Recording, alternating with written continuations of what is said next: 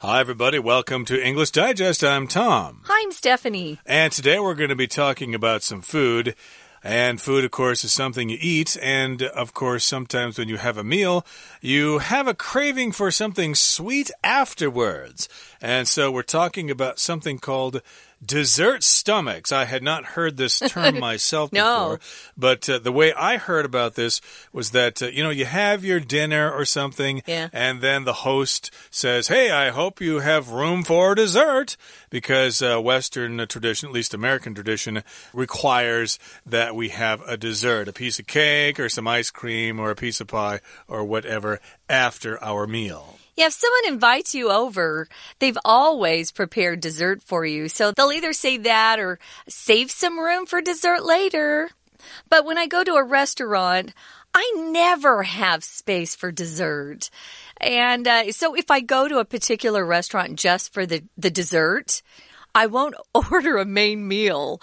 I'll just order dessert because my stomach is too small. I can't eat both.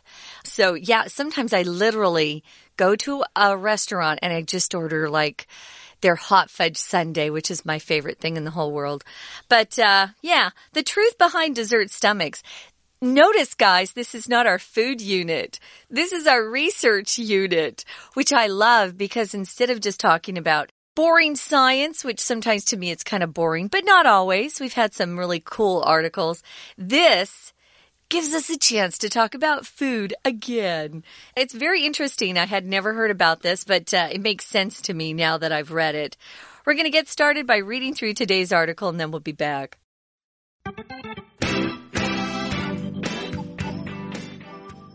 You've just enjoyed a hearty meal with your family. You're feeling absolutely stuffed, certain that you couldn't eat another thing. And then your mom sets down a gorgeous looking chocolate cake. Upon seeing it, you decide you still have ample space in your stomach for a slice. Many people have what they call a dessert stomach. This is an imaginary little compartment that can accommodate a bowl of ice cream or some other sweet treat. But although the space is imaginary, research has proved there's real science behind the dessert stomach phenomenon. In one experiment, participants were asked to drink a strawberry milkshake. They were then given a second identical milkshake as dessert and could drink as much as they liked. The following day, this procedure was repeated, but this time the dessert was a chocolate milkshake. Participants consumed more of the chocolate milkshake than the second strawberry one. We always seem to have room for desserts because of the difference in flavor between them and our main meal. When we eat food with the same flavor, each bite produces less of an effect on our brain's reward center, producing an effect known as sensory boredom. However, food with a different flavor stimulates our appetite. This sensation is stronger than our sense of being full. So we can ignore the latter sense and enjoy our dessert. Scientists call this sensory specific satiety. Of course, just because we can eat more doesn't mean we should. Indulging in desserts can cause us to become overweight. So if you're craving something different, Try having some fruit. It's sweet, but much lower in calories. Okay, so let's get into this, everybody. It's the truth behind desert stomachs. Okay? Dessert. All right. Uh, yeah, I think I probably said that on purpose here because oh. a lot of people uh, confuse the word desert and dessert. Some people say, well, you know, the one way to tell the difference between the word desert, you know, shamuo, desert, yeah. and dessert, uh, tiandian, is that uh, dessert has an extra S in there, so you always want more. Dessert, you always want more. But I made this confusing myself because I thought, well, yeah, but isn't the desert full of sand? And sand starts with the letter S, so you've got two S's there with lots of sand there. So now I've confused myself with that little memorization game. But uh, the truth of the matter is desert is just one S, dessert is two S's, and dessert again is the sweet thing you eat after a meal. To make this even more confusing, though, Tom, mm -hmm. dessert with one S is actually a verb, which oh, no. means to leave someone behind or to abandon someone. So, yeah, it's kind of confusing. But yeah, for the noun form of dessert, which means you're eating something sweet, it is two S's. So, keep those straight. Yeah, I guess one way to memorize this is to realize that when you eat dessert, you kind of go dessert. Yum. Uh, because you want to spend a lot of time eating that dessert. Yeah. Uh, I did also want to mention that this is a kind of an American tradition to have sweet food after a meal. I was uh, talking about this with my wife a couple of weeks ago, and she said, Yeah, I've only heard of you Americans eating sweet things after meals. We Chinese, or at least my family, family, uh, we don't do that. We have our regular meal and then we're done with it. We don't have anything sweet after the meal. Although I have heard of people having fruit after meals here, mm -hmm. which is a little sweet. So I suppose it's kind of similar. So in any case, here we're talking about the truth behind what is called a dessert stomach. Mm-hmm. And, well, we start off by saying, You've just enjoyed a hearty meal with your family. So here we've got the word hearty, which means it's fulfilling. It's just what the doctor ordered. You were hungry and you had a nice balanced meal with meat and vegetables and potatoes and stuff like that. You feel really satisfied. Yeah, and you're not eating a small portion of things either. It's something that really keeps you full and satisfied for a long time. Yeah, it's nice to have those hearty meals. I think of stew and cornbread that my mom used to make when I was growing up as being a hearty meal. Mm. Um, if I'm eating, you know, chicken breast and broccoli, that's not really hearty. So those hearty meals will keep you full for a long time. They're very filling. You're feeling absolutely stuffed certain that you couldn't eat another thing. Instead of absolutely, which means completely, you could also just say, I'm positively stuffed or I'm completely stuffed. But you'll often hear us put those two words together. I'm absolutely stuffed because you want to, as you guys say, 强调, that you're really full. Hmm. So you're absolutely stuffed. And if someone's stuffed, it means wow, they probably ate far too much than they should have. I've been trying lately to stop eating before I have that feeling of, of being stuffed, which can be kind of uncomfortable. And it usually leads to weight gain if you're feeling stuffed. So try to stop eating before you reach that point. Stuffed again just means you're very, very full. We would also say that, uh, a stuffed animal is something that most kids love to collect, like a bear, a teddy bear. It's stuffed full of cotton or some sort of fabric. But here we're talking about people's stomachs being very full. Yep, I'm absolutely stuffed. I can't eat another bite. I'm totally stuffed. And so you are certain that you couldn't eat another thing. But then your mom sets down a gorgeous looking chocolate cake. that would be the whole cake. We're not going to advise you to eat a whole chocolate cake. Don't do that. Uh, because they usually are quite large. So what you want is a piece of cake. I'd like a, a piece of cake. I'd like a piece of pie. I'd like a piece of pizza because those things are usually quite large and people eat pieces of them. And upon seeing it or when you see that chocolate cake, you decide you still have ample space in your stomach for a slice. Uh, here's the word slice, but it's the same word as piece. I'd like a slice of cake. I'd like a piece of cake. Same thing. Mm -hmm. Ample just means more than enough. Not just sufficient, but more than enough. So I have ample time to finish my report before it's due tomorrow. Or I have ample food at home in case the typhoon comes and we can't go outside for a while. Here you have ample space in your stomach for a slice. It's kind of weird, isn't it? You've just had a big meal but then you see that dessert come. Sometimes they come by your table if you're in a restaurant, at least in America, and they show you a selection of desserts. Right. And your mouth will start watering like you're actually hungry because it looks so good. Sometimes you can just share or split a dessert with somebody. You know, sometimes with my sisters, we'll just share a piece of chocolate pie or a piece of apple pie, depending on what they have. Yeah, so you don't have to eat the whole thing by yourself. Just split something or share it. Mm hmm. Okay, so yeah, you might actually find room in your tummy for a slice of cake there. Well, many people have what they call a dessert stomach. What is that? Well, this is an imaginary little compartment that can accommodate a bowl of ice cream or some other sweet treat. So, yes, you've just had a meal of steak and potatoes and Yum. vegetables and stuff like that, maybe with a salad and some cranberry sauce or whatever, and you're stuffed. You're full. You couldn't eat another bite. But still, some people have what they call a dessert stomach. What is that? Well, it's imaginary. It's not really there. If something's imaginary, it's in your imagination. You just think it's there, but it's not really there. Sometimes kids have imaginary friends or imaginary pets that they take with them. Uh, I have an imaginary friend called Jake that I talk to all the time. Hey, Jake, uh, can you help me make this decision? Oh, sure. Hey, Tom, what do you want? See, that's my imaginary friend. You still have an imaginary friend, no, Tom. I'm just uh, using that as an example here. I'm not nuts or anything. Kids do, though. They have those a lot. Yeah, and uh, in any case, here though, uh, for people who want to have that extra piece of cake, they're going to have that imaginary little compartment.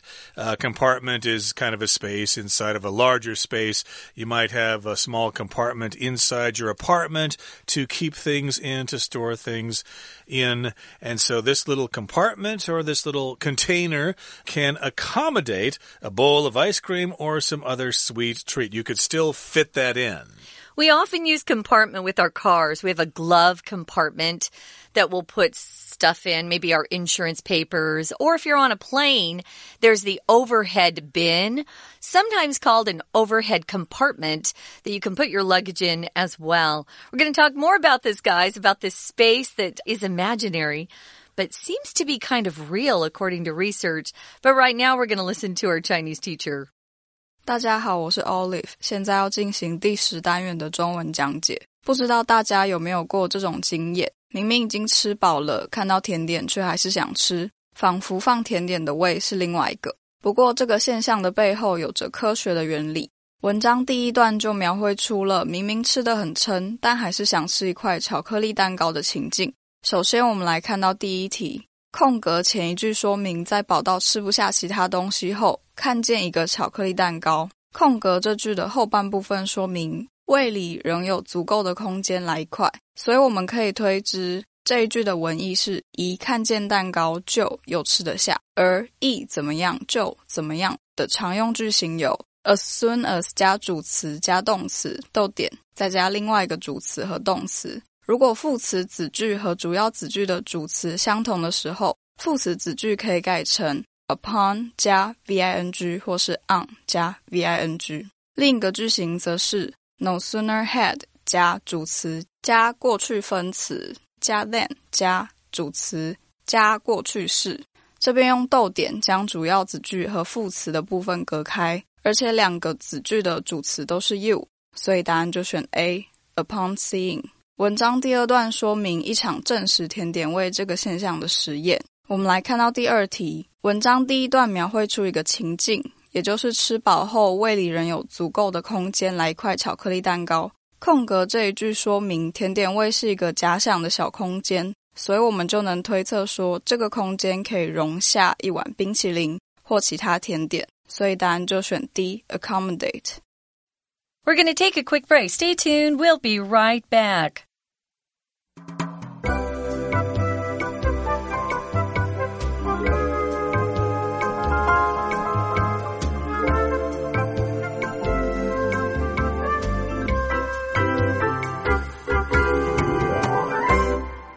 Okay, let's talk about the next part of our lesson. Again, we're talking about something called a dessert stomach, and that's an imaginary little compartment or space inside your tummy that can hold maybe a bowl of ice cream or a piece of pie or a slice of cake or whatever. But although the space is imaginary, research has proved there's real science behind the dessert stomach phenomenon. Okay, it's uh, actually real according to research, not a real compartment, but the idea is real about still having room to fit in a piece of cake, even though you just stuffed yourself silly. Yeah. Who cares? If it looks good enough, I'll try. Unless my stomach really hurts and I have overstuffed myself or overeaten. So yeah, the space is imaginary, but uh, there's some science behind this. It's kind of interesting. The dessert stomach phenomenon. Phenomenon just is something that uh, happens in the world that maybe we don't have a good word for it or we're not quite sure what it is, and so we'll just use that word phenomenon. Phenomenon is singular, phenomena is That'd plural. Plural, yeah. So, in one experiment, this is what they did. They had participants, people who were participating in that particular experiment. They were asked to drink a strawberry milkshake. You can be a participant in different things. Sometimes, if you're a spectator, all you're doing is actually watching something. For example, at a game or at a concert, you're actually a spectator, right? But if you're a participant, you're actually taking part in something. Could be an experiment. You could be maybe asked to come on stage during a magic show and help participate in some sort of magic trick. Then you're not just a spectator, you're a participant. Okay, so these are people who took part in this survey or in this research. They were participants and they had to drink a strawberry milkshake. A milkshake is a drink. It's usually sweet. It's made with, in this case, strawberries, maybe mixed with milk and ice cream and whipped up in a blender until it's kind of frothy and uh, that can be quite tasty. I don't think you like strawberry milkshakes, though, do you? But don't love. No, I. It's weird, but I like vanilla milkshakes. Is that weird? Uh, yeah, vanilla milk milkshakes exist, and also chocolate milkshakes. There may be other flavors mm. as well. Okay, so again, these participants had a strawberry milkshake, and then they were given a second identical milkshake as dessert and could drink as much as they like. So here's one strawberry milkshake, and now you can have another. Well, the following day, this procedure was repeated, but this time the dessert was a chocolate milkshake. So they changed the flavor there and participants consumed more of the chocolate milkshake than the second strawberry one. So they had a strawberry milkshake and part of the second one on the first day, and then on the second day, they had a strawberry milkshake and then a very large part of the chocolate milkshake, which means it kind of sounds like they were bored of the strawberry milkshake yeah. and they were excited when they got something different. Yeah, it's a different flavor. So I can see being more excited. Sometimes if you keep eating the same flavor, it starts to get kind of boring for you. And that's what they're going to find out from this experiment. So yeah, the following day, the procedure was repeated, but this time they uh, switched out the strawberry for the chocolate and participants drank more or consumed more. If you consume something, guys, especially if it's some sort of food or drink, it's just you're taking it into your body. We can also consume other things like gas. You're a consumer if you buy things at a store and use them. So more people liked the variety of flavors, you could say. And so they had more room for that dessert shake if it was a different flavor. It's kind of interesting. Yeah, we always seem to have room for desserts because of the difference in flavor between them and our main meal. So, yeah, the difference between the desserts and the main meal. They're different, okay? You just had a steak, potatoes, uh, broccoli, or whatever, and now you're going to have a chocolate milkshake. Yes, that's uh, quite different from the stuff that I had before. So, yes, I can make room for that chocolate milkshake because it's different from the meal. And of course, as we often say in English, variety is the spice of life. We just like to have things different all the time. Mm, I think so. So when we eat food with the same flavor, each bite produces less of an effect on our brain's reward center. We'll often hear about this reward center. There's something in our brains that make us happy, depending on things that we do or things that we eat. For example, if you go jogging, it's supposed to give you this, this high, this feeling of being really happy. And if you eat something really tasty, it gives you that same effect. It makes you very happy. That has something to do with our brain's reward center, and it produces an effect known as sensory boredom. Boredom is, of course, the noun for the adjective boring. If something's boring to you, it's just not interesting at all. And, you know, it's maybe kind of tedious. It's not very um, interesting, something that would make you want to keep doing it. Sensory, of course, has something to do with our five senses touch, taste, smell, things like that. So sensory boredom, our tongue probably gets bored. So that's sensory boredom if you're eating the same flavor again and again. Yep, I used to have a job as a security guard, but I quit because of the boredom. Uh, it was a very boring job, mm. so therefore I quit that job. And yes, indeed, we do experience that with our taste buds. We get these uh, rewards by having something different, and uh, of course, we don't like the boredom. We like things to be different. Mm -hmm. However, food with a different flavor stimulates our appetite. Okay, we like to, you know, stimulate our appetite, so something different will make us hungry again, and this sensation is stronger than our sense of being full so we can ignore the latter sense and enjoy our dessert. So we've got this sensation or this feeling that our body has. Okay. Uh, for example, if you uh, go out in the cold during the winter, you will experience a sensation of coldness. You might start shaking or something like that. That is an interesting sensation. And this sensation of uh, wanting something different is actually stronger than the sense of being full. So, in other words, hey, I'm full already, but I could still eat some more because it's a different sensation. Yeah, sensation here means more of a feeling, right? But we'll also use it to talk about something that um, uh, that grabs your interest and makes you feel excited. If something's sensational, it's really great and lots of fun. Or someone, especially a new singer, can be described as being a singing sensation, someone who's really getting a lot of attention because they're fun to go and listen to or watch perform. So this feeling is stronger, the sensation stronger than our sense of being full. That always happens when we see something really tasty, I would think. So we can ignore that latter sense of feeling full and just enjoy our dessert. And scientists are calling this sensory specific satiety. Satiety is kind of a, a gougy word, I must say. I didn't really hear about it until I was watching a YouTube video. This weightlifter, it's a female. I like to follow her YouTube videos. And she kept talking about satiety, satiety. It mm-hmm. just means the sensation of feeling full. You're satisfied, you've eaten a meal, and you no longer need to eat anymore because you feel satiated. That's the adjective form of this word. Satiety, though, is a noun. So sensory specific just means it only has to do with your taste buds or your sense of taste. You're satisfied at that point. Very good. That's a scientific term here. And here in the final paragraph it says, Of course, just because we can eat more doesn't mean we should.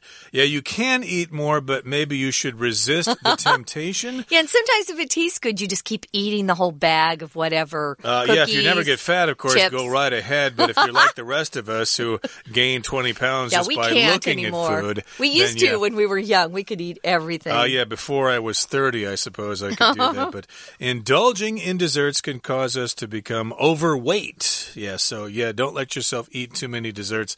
So if you're craving something different, try having some fruit. It's sweet, but much lower in calories. And as I said, I think that's actually quite common in meals here in Taiwan. So I think you're doing it better here in Taiwan than we fat bodies in the United States are doing.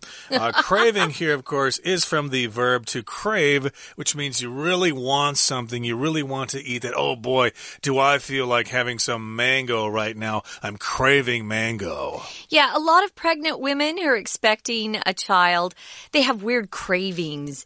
You've probably heard about this. I was just talking to my sister this morning and she craves carbonated citrus drinks, which is weird because she doesn't really like carbonated soda normally, but it actually makes her feel much better right now if she just has a carbonated citrus drink which is very specific, I must say. Yeah, but pregnant women often have weird cravings.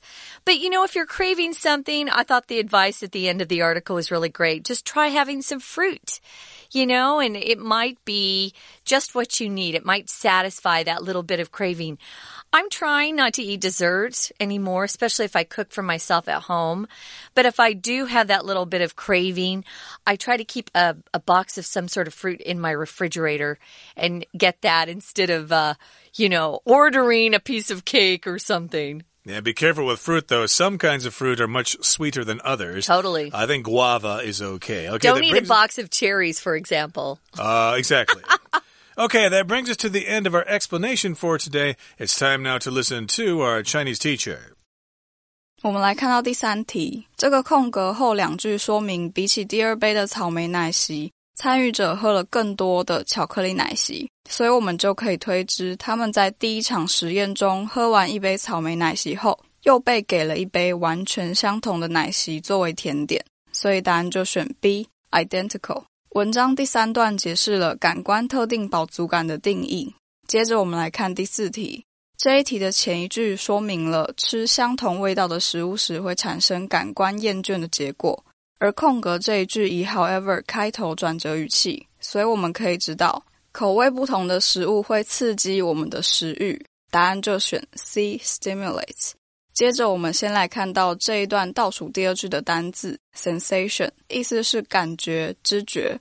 我们来看一个例句：Once I felt an itchy sensation on my skin, I realized a mosquito had bitten me。当我感到皮肤有一阵发痒的感觉时，我便意识到蚊子叮了我。与 sensation 相关的形容词有很多，常见的有 sensitive，s e n s i t i v e，敏感的、体贴的。 Joanna often says mean things about others, but she's sensitive about being criticized herself. 琼安娜经常对别人说刻薄的话，但她对于自己受到批评却很敏感。Sensible, S-E-N-S-I-B-L-E，明智的、合情理的。Teresa is a sensible person, so I feel comfortable asking her for help or advice. 泰瑞莎是一个明智的人，所以向她寻求帮助或建议让我感到很安心。文章最后一段建议我们可以用水果来代替甜点。第五题的前一句说我们不应该吃太多，而空格这一句提到说甜点可能导致我们肥胖，所以就可以推测沉溺于甜点会造成肥胖，所以答案选 A，indulging in。最后一段第一句的 just because 点点点 doesn't mean。点点点，把 just 放在 because 前面，可以让后面的果来否定前面的因，有仅因为，并不意味，或是不要因为就以为的意思。而 just 也可以替换成 only 或 merely 这类的副词。今天的讲解就到这边，谢谢收听。That's all the time we have for today. Thank you so much for joining us. And don't stuff yourself silly with too many desserts. You will get fat. At least most people will. Yeah. Maybe some of you won't, but uh, you're the lucky ones. Yeah. Okay, that brings us to the end of our lesson for today. Thanks for joining us. Please join us again next time. From all of us here at English Digest, I'm Tom. I'm Stephanie. Goodbye. See ya.